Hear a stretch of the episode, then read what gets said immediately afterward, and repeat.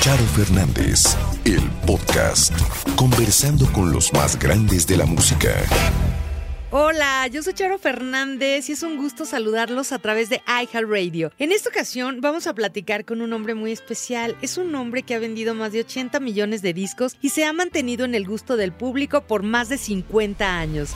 A continuación, vamos a platicar con uno de mis consentidos, extraordinario compositor, cantante y maravilloso ser humano. Con ustedes, Barry Manilow.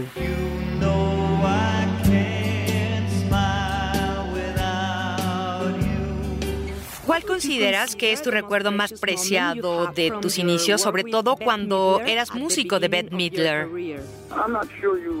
No sé si has leído de mi historia, pero te cuento. En realidad jamás pensé en hacer discos como solista.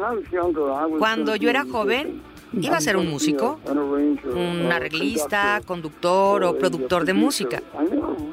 La verdad, nunca pensé en ser un artista profesional. Nunca pasó por mi mente. Y la única razón por la que lo hice fue para dar a conocer mi música al público. Pero de verdad jamás pensé que se volverían populares mis canciones. Así que el momento en donde se volvió real es cuando yo estaba manejando mi coche y el DJ de una estación de radio dice, ahora presentamos el primer lugar de popularidad de Nueva York.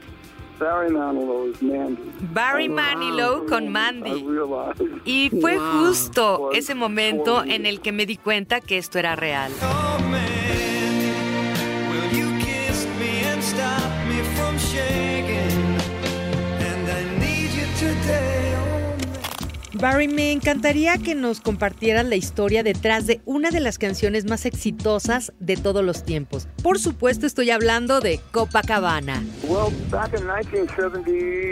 Bueno, sí, pasó en 1978. Mi socio compositor, Bruce Sussman y yo, por cierto, somos muy buenos amigos, crecimos juntos en Nueva York.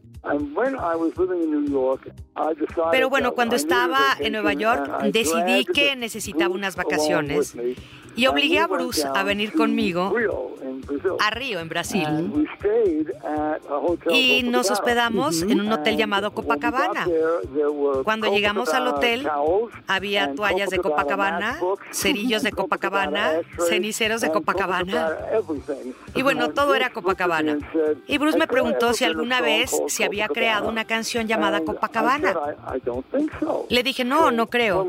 Así que cuando terminamos nuestras vacaciones, él regresó a Nueva York, yo regresé a Los Ángeles y al poco tiempo me marcó por teléfono y me preguntó si quería intentar componer una canción llamada Copacabana. Le dije que sí. Y él me dijo, ¿de qué quieres que se trate? Y le dije, bueno, que trate de un asesinato en la década de los 40. Alguien es asesinado. Algo muy dramático. Hagamos toda una historia en la canción. Al día siguiente me habla y me presenta la letra, una letra maravillosa. Es genial porque cuenta una historia en tres versos y un coro, el cual se repite. Y nunca había escuchado una canción así, en la que puedes obtener una historia completa en tres minutos y seguir repitiendo el coro.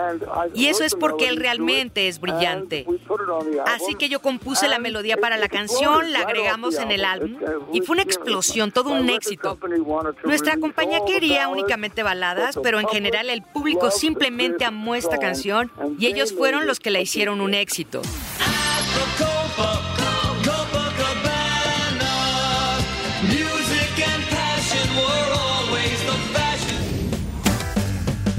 Encantaría de verdad escuchar sus comentarios de esta entrevista con Barry Manilow a través de Charo Fernández Oficial en Facebook e Instagram y en Twitter arroba Charo Fernández R. Recuerden que tendremos más música, más entrevistas y más información próximamente a través de iHeartRadio. Descarguen la aplicación, es completamente gratis. Gracias y hasta la próxima.